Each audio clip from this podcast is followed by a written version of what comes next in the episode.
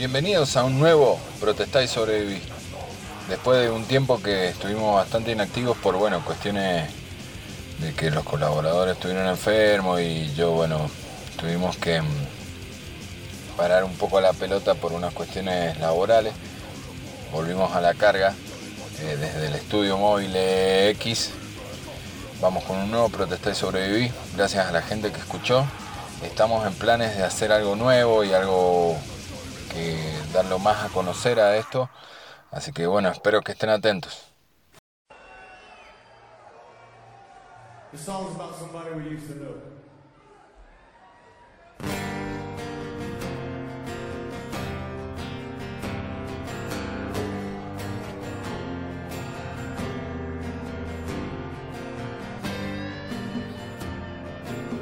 Este nuevo Protestar y Sobrevivir lo denominé el sonido del pantano y bueno, Nola, Nola, New Orleans, Louisiana.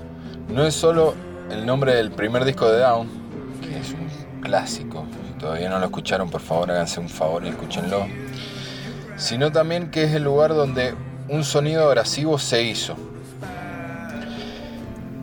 El sur es hogar de los rednecks, esos lugares donde Hank Williams y o Liner Skyner son poco menos que dioses también, Luisiana es una ciudad en la que el jazz y el blues son el folclore del propio del lugar. Una ciudad muy cultural también, que tiene el Mardi Gras.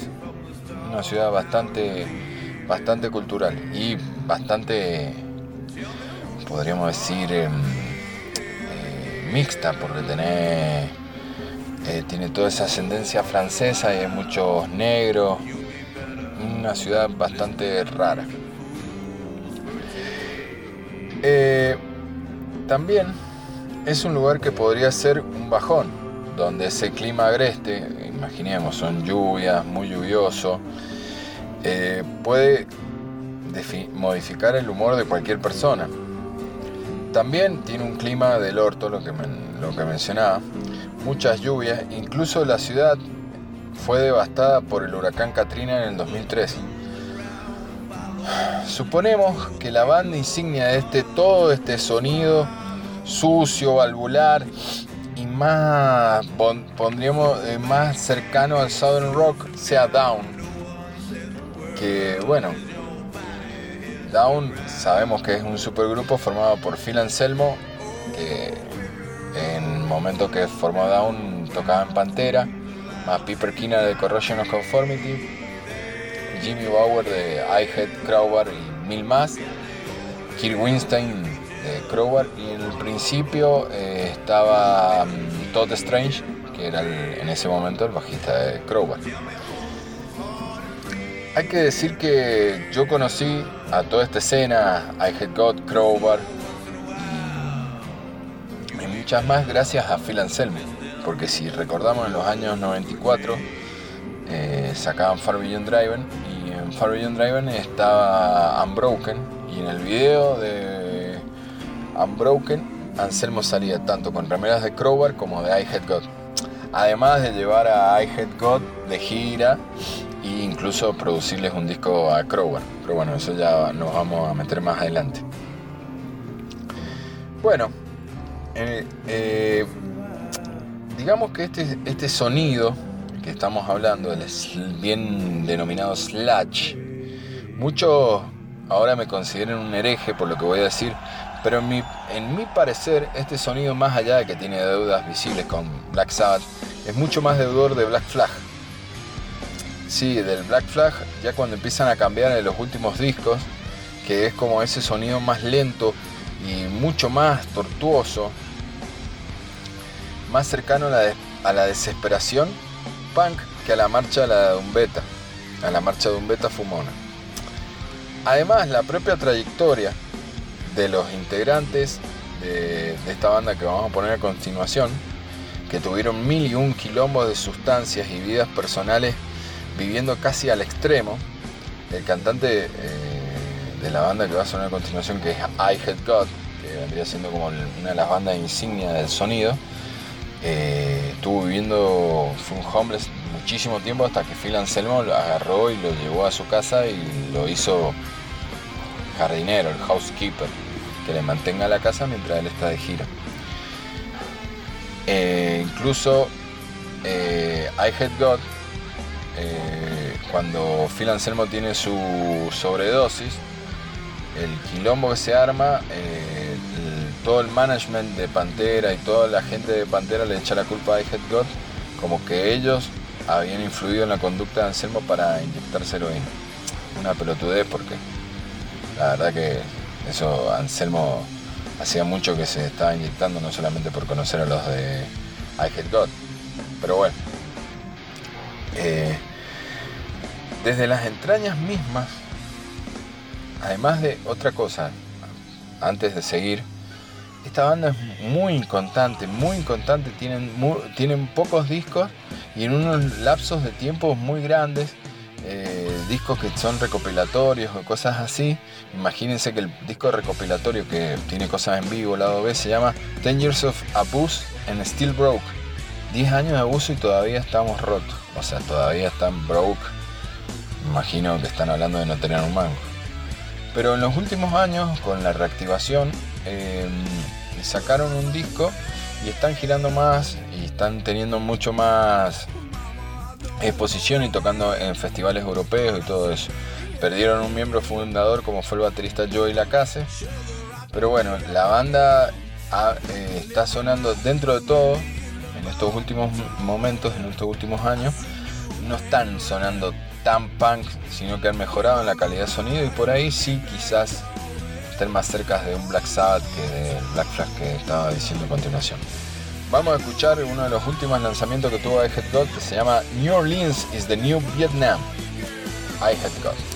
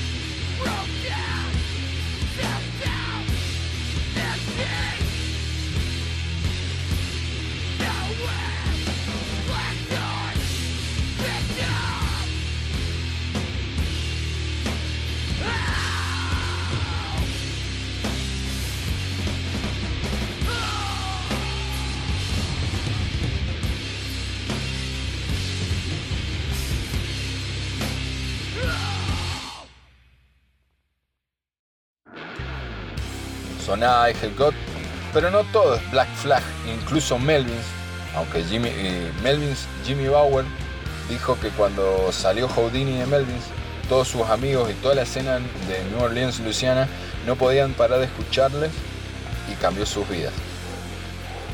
Y si lo dice Bauer, debemos creerle, porque no por nada el tipo ha tocado en casi todos los grandes nombres de la escena, tocó en Corrosion, tocó en Crowbar, Incluso en 1996 el bueno de Jimmy respondió al llamado de su viejo amigo Kirk Winstein, también en Down, para que grabara la batería en el nuevo disco de Crowbar Broken Glass, que en ese momento estaba haciendo Anselmo mete coros ahí y estuvo metiendo mano en producción en con, eh, con o sea, en con Simon Effemy, que venía de grabar el, el clásico Draconian Times de Paradise Lost. Crowbar es la banda para mí, en mi, opinión, la banda más pesada de este informe, creo, en mi humilde opinión. Incluso en Crowbar vamos a ver que hay una influencia mucho más marcada de Pantera que en todas las demás bandas, más que nada por el sonido moderno que tenían las violas y la batería. Ojo, esto también suele, eh, Crowbar también suele tener arranque hardcore, pero lo que domina en Crowbar son los medios tiempos y la lentitud extrema sumada a una letra llena de desesperanza mientras relatan experiencias con abuso de sustancia y más. Kirk, el cantante, dice que no sabe cuántas veces ha estado en rehabilitación. De todas maneras, si quieren escuchar un disco, escuchen este Broken Glass y el que sigue, Old Fellow Rest, que es, en mi opinión personal, el mejor.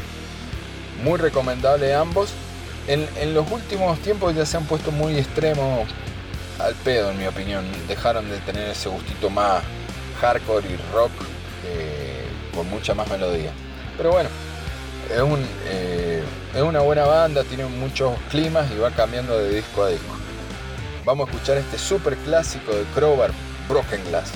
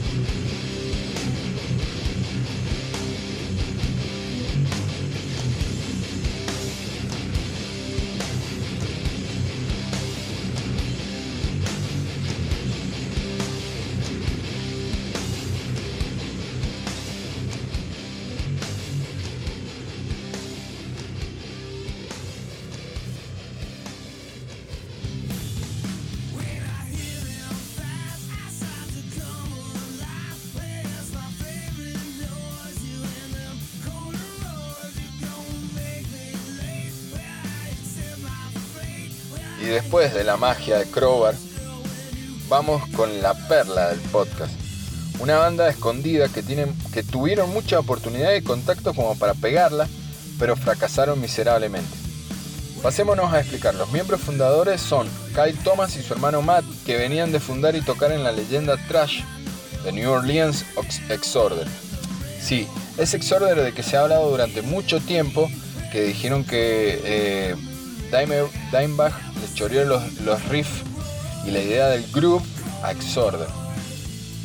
es relativo porque es una pelotudez porque Anselmo y Kyle Thomas, los chicos de Exorder, son amigos desde hace muchísimo tiempo. Pero bueno. Después de la disolución de Exorder, en la primera vez, porque ahora volvió Exorder, largaron un disco el año pasado, Morn of the Southern Skies, discaso, escúchenlo por favor. Después de la primera disolución de Exorder, los hermanos Thomas armaron Penalty y firmaron para Roadrunner Records, la meca del metal rock tour en los años 90. O sea, tenés un sello grande atrás. Giraron con Sepultura en la gira del Roots en el 96.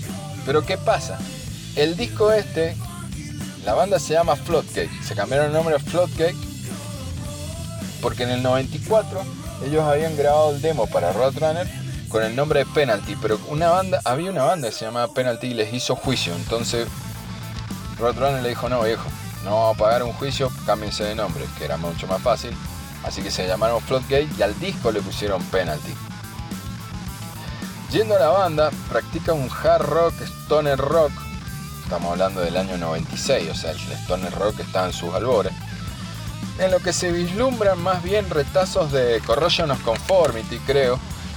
Incluso más que nada una onda también en los coros y en la forma de cantar de Kyle Thomas, que es muy buen cantante. Ha estado en Trouble, estuvo en Alabama Thunder Pussy en el disco Open Fire el 2007, discaso también, búsquenlo. Kyle Thomas canta en una onda mucho más Lane Stanley de Alice in Chains, un tipo con una garganta bastante prodigiosa. Así que bueno, Floodgate en la banda, el disco se llama Penalty y este tema que va a sonar a continuación se llama Through My Days and Into My Nights, Floodgate.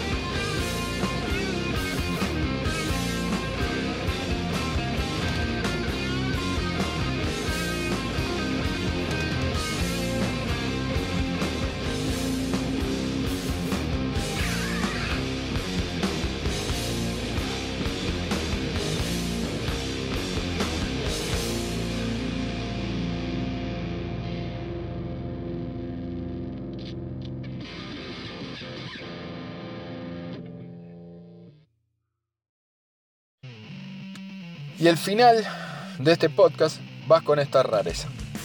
Conocí esta banda que se llama Acid Bath gracias a la revista Madhouse en los gloriosos años 90, donde la nombraron como un Black Sabbath con un poco de industrial e incluso con una cosa más bien del hardcore. En el primer disco puede ser, pero en el segundo ya empiezan a cambiar y se pone mucho más melódico, sobre todo la voz del cantante Tex Riggs.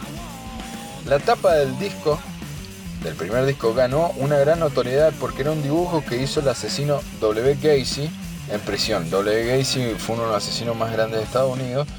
Incluso el tecladista Marilyn Manson, como en Manson se habían puesto todos nombres de asesinos, el tecladista usó el nombre de Madonna Gacy, creo que era. No me acuerdo, pero bueno, sí, Madonna Gacy era. Esta banda, Acid Bad, una banda que iba muy en ascenso, muy en ascenso, también habían eh, firmado por un sello grande, pero ¿qué pasó? El bajista Audi Pitre, iban en un viaje con los padres y un, en fallece en un accidente automovilístico cuando un borracho les golpea el auto y los mata a los tres. ¿Qué pasa? Eh, después del primer disco que se llama... Ay, ¿Cómo era que se llama? No me acuerdo bien, pero bueno, el segundo se llama Paegan Terrorism Tactics. Ellos tenían que empezar a presentar este disco pero nunca lo presentaron gracias al, fallecimiento de Audi Pitre. Después del fallecimiento, la banda decidió no seguir y el cantante Dax Riggs empezó eh, con una banda nueva que se llama Agents of Oblivion, también muy buena banda, que tuvo eh, también en, en Bad hubieron mucha gente que después terminó más o menos pegándola, ponele, en bandas como God War y y estaba también eh, otro violero que también terminó tocando en Exorder. O sea, todo quedaba en familia en la escena de Luisiana. Bueno, Dax Riggs, después de Agent of Oblivion, que se separa, empezó con una carrera solista.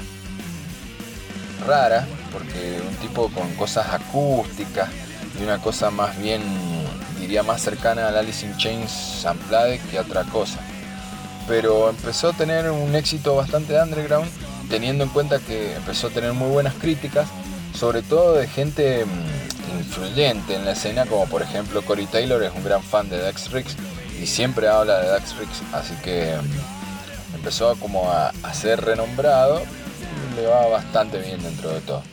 Si quieren escuchar uno de los últimos discos de Riggs solista, muy bueno también, es, es más acústico no es como lo que vamos a escuchar ahora, que igual este tema es con Black Sabbath, medio con cosas de Alice in Chain y cosas del Grunge, ellos decían que también estaban influidos por Garden también, así que bueno, tiene como un rejunte. Así que bueno, este tema se llama Bleed Me an Ocean, el segundo tema de Paegan Terrorism Tactics de Acid Bad. Los dejo con esto, me despido. Nos vemos en el próximo Protestar y Sobreví. Hay muchas ideas que se están gestando. Si nos quieren escuchar y nos, vienen, nos han venido escuchando hasta ahora, ténganos paciencia que vienen cosas muy buenas. Nos vemos en el próximo Protestar y Sobreví. Protesten, siempre.